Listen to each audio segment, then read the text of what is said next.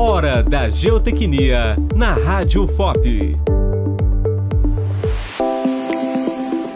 Bermas de equilíbrio, estabilidade. As bermas são aterros laterais de contrapeso e visam melhorar a estabilidade de taludes e favorecer a instalação do sistema de drenagem superficial. Construídas junto ao aterro, criam um momento resistente, oposto ao momento de ruptura gerado pelo aterro principal. Elas podem ser revestidas ou não, temporárias ou permanentes, e é uma alternativa segura e economicamente viável desde que se tenha uma área ampla para sua implantação. O, projeto de bermas é feito por tentativas, variando-se a sua geometria até se obter o fator de segurança desejado.